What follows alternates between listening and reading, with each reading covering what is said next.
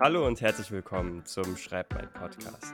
Der Podcast, in dem Autorinnen und Autoren eingeladen werden, um zu schauen, wie die so an das Thema eigenes Buchschreiben herangehen. Und heute haben wir Evelyn Aschwanden im Podcast. Sie ist Fantasy-Autorin und hat bereits schon mehrere Bücher veröffentlicht, unter anderem auch schon zwei Trilogien und eine Dialogie und noch ein Einzelband, also sehr fleißig gewesen. Und heute reden wir über ihren neuen Roman, der ähm, ab April 2022 erscheint, also bald schon mit dem Titel Die Herren des Waldes. Und wie das äh, wie immer hier im Podcast gehandhabt wird, alle im Podcast genannten Links findet ihr wie gehabt in den Show Notes. Und dann würde ich sagen, begrüßen wir doch einfach mal unseren heutigen Gast, liebe Evelyn. Herzlich willkommen im Schreib mein Podcast. Es freut mich, dass du äh, heute hierher gefunden hast, trotz gutem Wetter. ja, äh, danke schön. Äh, ich freue mich riesig, dass ich hier sein darf. Sehr cool. Nochmal kurz vorab äh, die Information, falls, also man wird es wahrscheinlich schon hören, ich bin ein bisschen angeschlagen, deswegen, falls jetzt hier in der Folge heute ähm, ja, irgendwelche Räusperer oder Huster zu hören sind, es sei mir verziehen. Ich versuche es auf ein Minimum zu beschränken. Aber jetzt nochmal zu dir. Ähm, wenn ich das richtig recherchiert habe, dann bist du derzeit ähm, ja teilzeitmäßig im Autorenleben und arbeitest noch teilzeitweise in einem anderen Beruf, wenn ich das richtig recherchiert habe, oder? Genau, ähm, also ich bin es wirklich so 50-50, sage ich jetzt mal. Äh, bin ich Autorin einerseits und andererseits freiberufliche Texterin.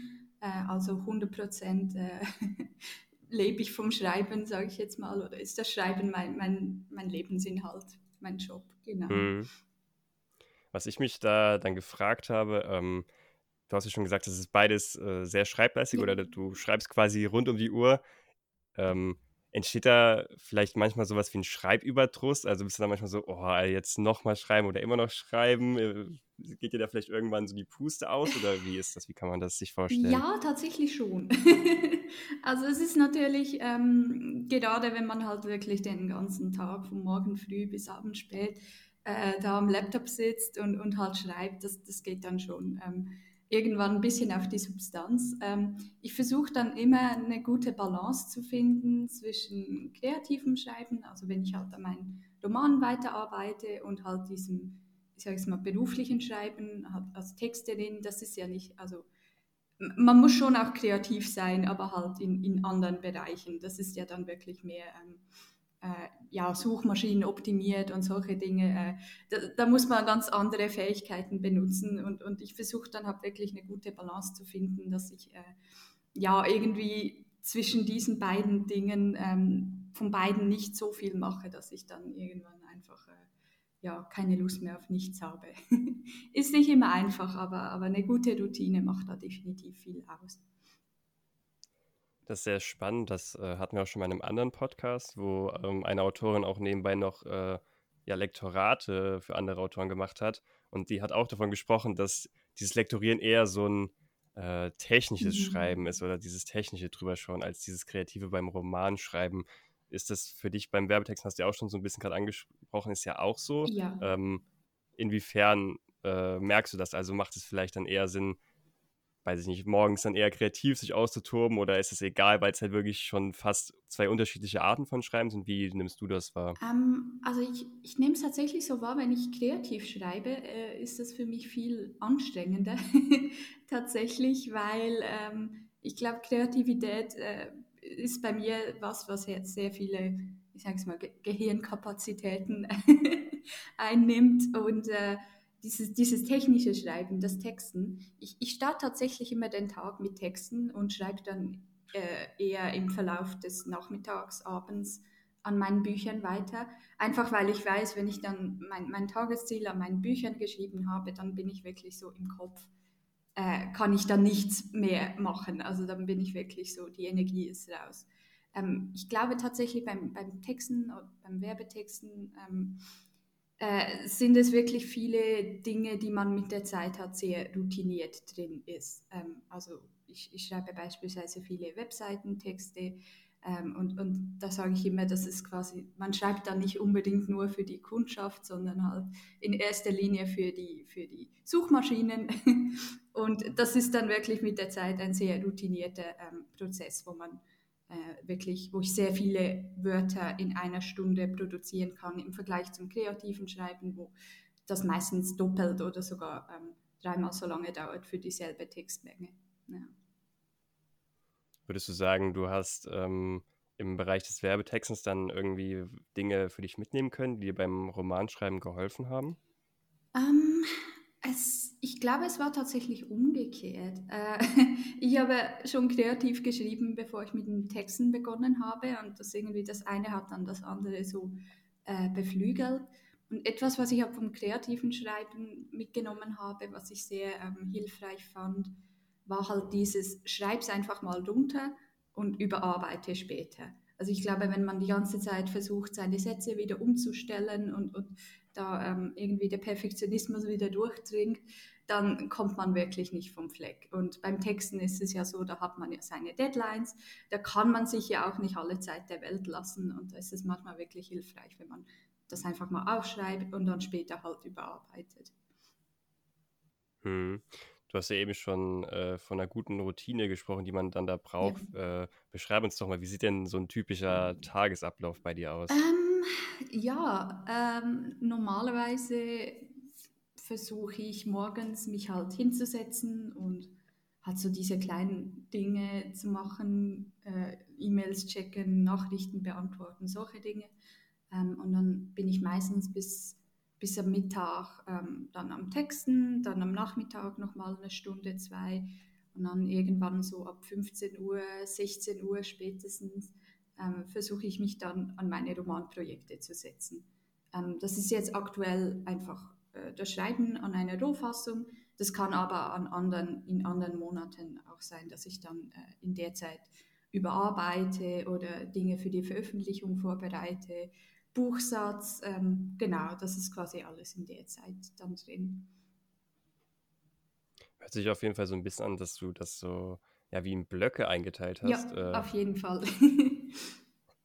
Was meiner Meinung nach auf jeden Fall Sinn macht, äh, als da jetzt immer so alle halbe Stunde da hin und her zu springen nee. und dann, ach, jetzt habe ich kurz ein paar Minuten, dann schreibe ich gerade nochmal zwei Sätze beim Roman weiter. Nee, nee, das wird für mich nicht funktionieren. Also ich bin ein Mensch, ich brauche sehr viel Struktur, also wirklich halt so mein, mein Tagesplan und dann habe ich meine To-Do-Liste und dann mache ich halt alles, was auf der To-Do-Liste steht und, und dann ist aber gut. Hast du dann auch äh, auf deiner To-Do-Liste quasi äh, ja, sag ich mal, dein, dein, deine Romanpunkte dann auch da draufgeschrieben? Ja. Also zum Beispiel, okay, heute in den Blöcken geht es jetzt darum, den Charakter so und so weit auszubauen, da die in die Aspekte oder in der Handlung die in dem Plotpunkt. Also, dass du das, das quasi in so einzelne To-Dos unterteilst. Ähm, so sehr ins Detail gehe ich tatsächlich nicht. Ähm, also, ich, ich habe beim Schreiben immer ich bin immer in einer von zwei Phasen. Entweder bin ich in der Schreibphase, wo ich halt eine Rohfassung schreibe, oder dann bin ich in einer Überarbeitungsphase oder Planungsphase, wo ich entweder einen Roman überarbeite oder dann plane. Ähm, und das sind halt zwei völlig verschiedene Dinge. Ähm, aber ich schreibe mir jetzt nicht auf der To-Do-Liste irgendwie auf, ähm, heute muss ich Charakterblatt von äh, Charakter XY fertiggestellt haben, sondern ich schreibe mir vielleicht einfach auf, ja, heute eine Stunde oder zwei Stunden weiter planen an dem und dem Roman und dann schaue ich dann halt, äh, wie weit ich komme in der Zeit. Hm.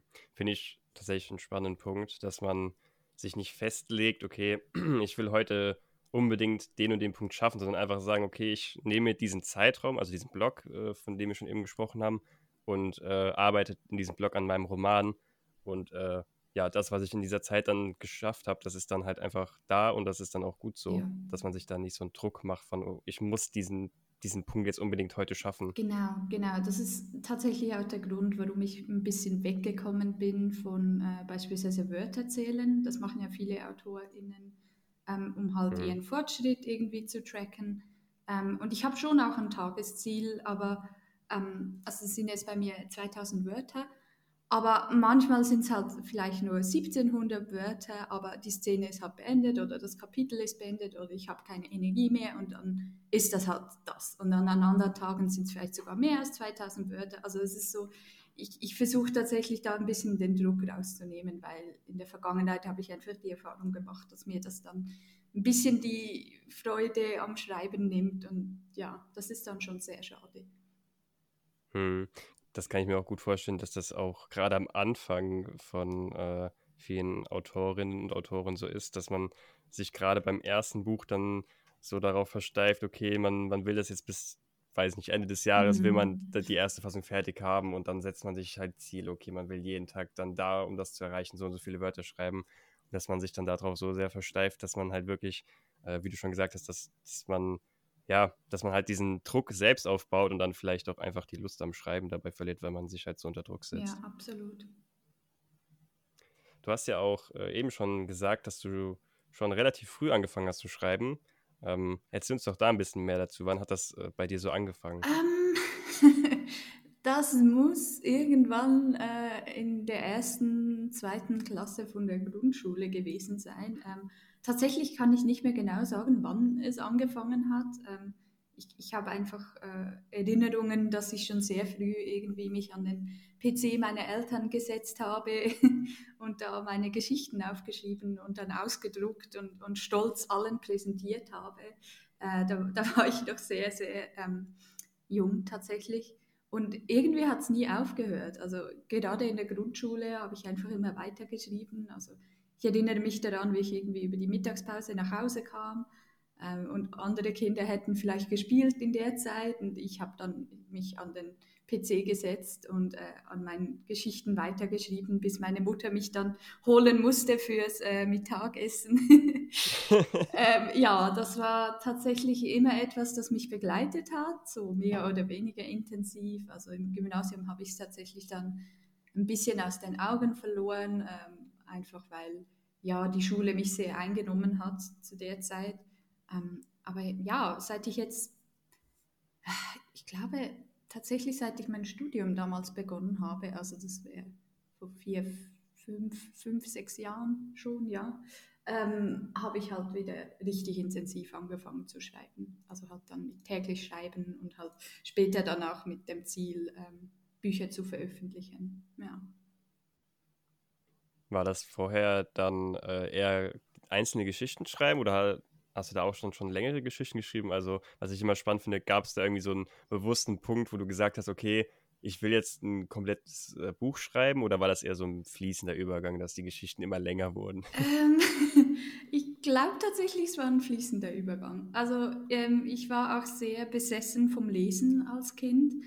Ähm, und ich glaube, je, je länger die Bücher wurden, die ich gelesen habe, äh, desto länger wurden auch die Geschichten, die ich geschrieben habe. Also das waren dann teils schon, äh, ja, das war teils dann schon Romanlänge, schon irgendwie in der fünften oder sechsten Grundschule, also wirklich fette Wälzer mit mehreren Bänden und, und Fortsetzungen und Spin-offs und was weiß ich. Also es war schon, es ist immer, es wurde immer komplexer und immer länger auf jeden Fall, ja. Apropos äh, fließender Übergang, äh, bleibt, kommt unser fließender Übergang nämlich auch endlich mal zu deinem Roman, um den wir schon lange drum herum reden. Äh, Die Herren des Waldes. Erzähl uns doch mal, worum geht es denn in deinem Roman? Um, es geht im Grunde um zwei Stiefschwestern, Jascha und Daphne. Um, und die können sich eigentlich überhaupt nicht leiden. Um, und sie sind jetzt aber gezwungen, zusammen zu wohnen. so eine Art Patchwork-Familie-Situation. Ähm, und eines Abends werden die beiden äh, beauftragt, ihre kleine Halbschwester, die Ida, ähm, zu babysitten.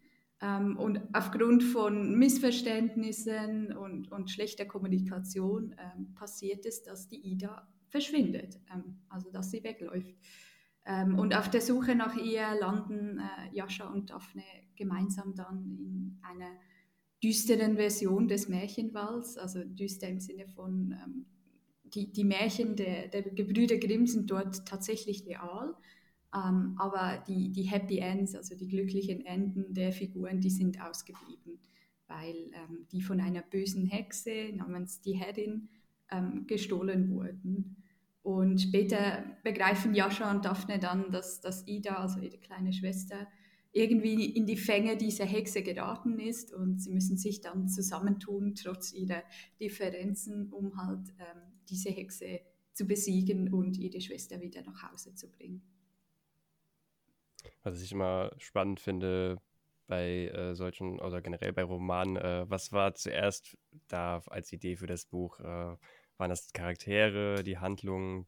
Was war das der, der erste Punkt, um die Geschichte quasi ins Laufen zu bringen bei dir? Ähm, also bei der Geschichte war es tatsächlich sehr interessant. Die war ursprünglich recht anders. Ähm, also die Idee ist mir gekommen, ähm, als ich meine kleine Cousine gebabysittet habe vor ein paar Jahren. Und ähm, ich musste sie dann jeweils zum, sie hatte so Tanzunterricht in der Schule und dann musste ich sie jeweils begleiten, äh, weil die Straße dort halt relativ äh, gefährlich war. Dann habe ich sie begleitet und dann auf dem Weg dorthin sind wir immer an, an einem Maisfeld vorbeigekommen. Und ich fand dieses Maisfeld irgendwie so gruselig, weil wenn der Wind da ein bisschen geblasen hat, dann hat es immer so, so seltsam gerauscht aus diesem Feld raus. Und dann habe ich mir irgendwie vorgestellt, so ja, was würde jetzt passieren, wenn, wenn meine Cousine jetzt einfach in dieses Feld hineintrennt. Also ich habe mir dann irgendwie gedacht, ich würde die ja nie wieder finden, weil das war halt wirklich so groß und, und irgendwie unübersichtlich. Ähm, und daraus ist halt dann die Idee zur Herrin entstanden. Ähm, aber anfänglich waren die Figuren noch tatsächlich sehr anders. Also anfänglich hatte ich, glaube ich, einen männlichen Protagonisten, äh, der mit seiner besten Freundin sich da irgendwie in dieser Welt verirrt. Ähm, aber das hat dann irgendwie nicht gepasst und dann später haben sich dann die, die beiden Schwestern ähm, daraus entwickelt. Genau. Hm. Und ähm, es geht ja auch in die Herren des Walles um eine quere Mädchenadaption. Ja. Ähm, da würde ich sagen, ähm, für Leute, die diesen Begriff vielleicht nicht kennen oder damit nicht viel anfangen können, wie würdest du äh, jemanden diesen Begriff beschreiben? Ähm, ja, also Queerness allgemein würde ich sagen, ist halt, sind halt alle sexuellen, romantischen und, und Geschlechtsidentitäten, die halt nicht äh, heterosexuell und cis sind, also cis im Sinne von nicht trans. Ähm, genau, das ist, ist quasi so ein Überbegriff. Ähm, der gerne mal verwendet wird. Ähm, queere Märchenadaption, ähm, den Begriff habe ich gewählt, weil tatsächlich äh, die beiden Hauptfiguren, also Jascha und Daphne, sind selber queer. Ähm, und im Märchenwald selber treffen sie dann auch äh, super viele Charaktere, die in einer oder anderen Form wiederum ähm, queer sind, tatsächlich, ja. Äh, was, also, was ich mich dann frage, äh, was gilt es dabei zu beachten, wenn man so eine queere Geschichte schreibt? Also gibt es da bestimmte Besonderheiten, wo du sagen würdest, ja, okay, äh, da sollte man dann jetzt äh, drauf achten, wenn man das umsetzen möchte? Oder wie sieht das aus? Um, ähm, also ich persönlich bin ein riesiger Fan von, von Casual Queerness, also hat so Queerness, die einfach äh, ganz leicht in die Handlung eingewoben ist. Ähm, ich, glaube, mein bester Tipp oder der beste Ratschlag, den ich geben könnte, ist halt, diese queeren Figuren grundsätzlich nicht anders zu behandeln, als halt, äh, wenn man jetzt heterosexuelle Figuren drin hätte. Ähm, ich persönlich versuche das halt immer so einfließen zu lassen, dass es halt wirklich kein großes Ding ist, dass es ganz natürlich in der Welt auftritt. Zum Teil auch ähm, ja, es ist dann fast ein bisschen dystopisch, also gibt dann, oder utopisch, nicht dystopisch, utopisch, äh, gibt dann auch keine Diskriminierung oder was weiß ich. Also das ist natürlich äh, ziemlich fernab der Realität, aber ähm, mir persönlich ist es halt wichtig, das einzubauen, dass es halt möglichst natürlich drin ist, dass man diese Figuren nicht anders sieht, als ähm, wenn man jetzt heterosexuelle Figuren drin hätte. Also ich sage immer so als Faustregel, ähm, die Figur sollte, sollte nicht eine queere Figur sein, sondern halt eine Figur, die nebenbei noch queer ist. Also die Figur sollte sich nicht nur über das Queersein identifizieren, sondern halt eine wirklich ausgearbeitete, runde Figur sein, die eben, by the way, halt noch queer ist. Genau. Das finde ich tatsächlich einen sehr, sehr spannenden Tipp oder spannenden Punkt, ähm, dass man diese Thematik jetzt äh, nicht als, als äh, ja, dieses Hauptaugenmerk macht oder nicht so dieses, äh, dass man das dem Leser so ständig ins Gesicht drückt. Äh, das kennt man ja vielleicht auch aus äh, Serien oder so, wo man ja. dann so viele Political Correctness-Themen hat, wo man dann merkt, okay, ähm, da wurden, also da werden gerade diese Punkte halt ständig dem, dem Zuschauer oder Leser so vor die Augen gedrückt, um zu zeigen, okay, wir mhm. sind halt oder wir beachten diese Punkte, aber diese Geschichte dann darunter halt irgendwie so ein bisschen leidet, weil man halt total aus der Immersion rausgerissen wird. Mhm. Aber diesen Punkt, den du jetzt gesagt hast, mit, ja, dass das halt einfach als normal behandelt wird und einfach äh, in der Geschichte halt mhm. einfach normal äh, eingewoben wird. Das, das finde ich tatsächlich einen sehr, sehr spannenden Punkt. Ja, also ich, ich sage halt, es, es, gibt schon auch Geschichten, wo halt wirklich die, die Queerness an sich oder das Queersein ähm, halt relevant ist für die Geschichte. Also ich, ich denke da an all diese Coming-out-Geschichten, äh, die man ja kennt, aber äh, ich glaube, viele queere Menschen, mich inbegriffen, wir haben es irgendwie leid, wenn halt die Queerness ständig als dieses dramatische Ding oder als diesen großen Plot-Twist irgendwie behandelt wird. Und wir möchten halt Geschichten, wo wir uns repräsentiert sehen, aber halt nicht als, als die, die Figur, die queer ist, sondern als den Held oder die Heldin oder was auch immer. Das, das ist mir persönlich sehr wichtig, ja. Und dann noch zu dem anderen Punkt, nämlich diese Märchenadaption. Äh, wo kommt denn dieser, wo kam dieser Aspekt für Märchen her? Hast du da irgendwie schon, schon so eine bestimmte Grundinteresse gehabt oder wie kam dieser Aspekt zu der Geschichte dazu? Ähm, ich war tatsächlich schon immer sehr interessiert am Märchen. Ähm, und irgendwie habe ich es nie geschafft, das in meinen Büchern irgendwie zu thematisieren. Ähm, in der Geschichte hat sich jetzt sehr gut angeeignet. Also ich bin halt ein Fan davon, wenn man bekannte Geschichten irgendwie neu interpretiert. Also wenn man halt wirklich Geschichten gut kennt, aber da noch einen neuen Aspekt reinbringt. Ähm, das finde ich sehr spannend und das wollte ich halt auch mal ausprobieren. Und äh, ja, so ist dann die, die Headin des Waldes irgendwie entstanden. Hm. Ähm, was ich mich jetzt gerade noch äh, frage, das ist ja, also diese, dieses Märchending ist ja jetzt dann äh, ein Aspekt in der Geschichte. Ähm, welches Genre ist denn quasi das, was dann auf dem, äh, auf dem Roman oder steht, beziehungsweise worunter das dann quasi vermarktet wird? Das ist ja dann aber dann nicht Märchen, oder? Das ist doch dann eher in Richtung Fantasy, oder? Ja, also ich habe bei einem anderen Autor, habe ich irgendwo den Begriff Fairy Tale Fantasy ähm, gesehen. ich glaube, das würde, wäre eigentlich die, die beste Genrebezeichnung. Es ist ja nicht eine klassische Märchenadaption, aber es sind halt märchenhafte Elemente drin. deswegen, ich glaube einfach Fairy Tale Fantasy ist halt nicht so wirklich bekannt ähm, im deutschsprachigen Raum. Deswegen Märchenadaption, da kann man sich tatsächlich viel mehr ähm, drunter vorstellen. Hm, verstehe, verstehe. Aber prinzipiell, das hast du eben auch schon gesagt, äh, wird da auch wieder die Realität mit fantastischen Aspekten verbunden. Ja, ja. Ähm, was, was findest du daran so spannend, dass, dass diese beiden Welten sich so verbinden, was auch, was man ja auch vielleicht zum Beispiel aus Urban Fantasy oder so kennt, dass dann irgendwie fantastische Dinge in unsere reale Welt kommen? Ähm, ich ich finde es halt super spannend, diese, dieser Gedanke, dass man das halt nicht weiß, ob es solche Dinge wirklich geben könnte. Also irgendwie die Idee, dass, dass in der Stadt, wo ich wohne, im Untergrund dass dort eine Geheimgesellschaft von Vampiren gibt oder irgend sowas. Das, das sind halt Dinge, die finde ich sehr faszinierend. Also mir dann auch zu überlegen, wie könnte man so eine, eine geheime Gesellschaft irgendwie in unserer Gesellschaft verstecken? Wie würde das funktionieren? Was hätte man da für Möglichkeiten? Ähm, und es gibt ja tatsächlich viele Dinge irgendwie so im Alltag, die, die passieren, die man sich vielleicht im ersten Moment nicht erklären kann oder, oder wo man sich vielleicht denkt, so, was ist jetzt das, warum ist das so? Ähm, und dann irgendwie eine, eine magische Erklärung dafür zu finden, finde ich super spannend. Also es gibt dann halt diese, ich sage, ja, dieser nüchternen Alltagswelt irgendwie so ein bisschen ähm, etwas Spannendes, etwas Neues, ähm, was man sonst nicht hat. Wie wir auch alle wissen, die Deutsche Bahn kommt natürlich auch immer nur zu spät, weil die vorher noch gegen äh, Drachen und Märchenfeen kämpfen Genau, müssen. genau. Ja, klar. ja, sehr cool. Ähm, was ich auch mal spannend finde, ähm, gibt es für dich in diesem Buch einen bestimmten Lieblingscharakter oder kann man da irgendwie, kannst du da dich festlegen oder würdest du sagen, oh, die sind mir alle schon sehr ans Herz gewachsen auf ihre Weise? Ähm, ja, ich meine, als Autorin darf ich eigentlich keine Lieblinge haben, ne?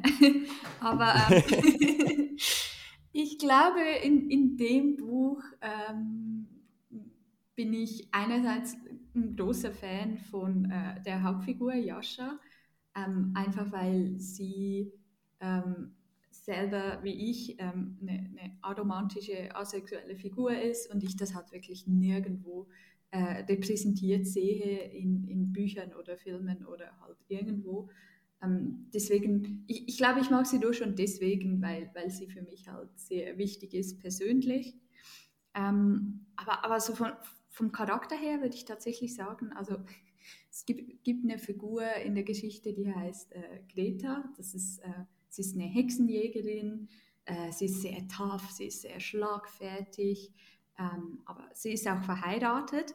Und wenn es dann halt um, um ihre Frau geht, ähm, dann wird sie plötzlich weich. Und, und das finde ich irgendwie total süß. Also dieser Kontrast von, von der starken Hexenjägerin und, und dann eben, wenn es um die Liebe geht oder wenn es um ihre Frau geht, dann, dann ist sie plötzlich weich und lieb und nett und so.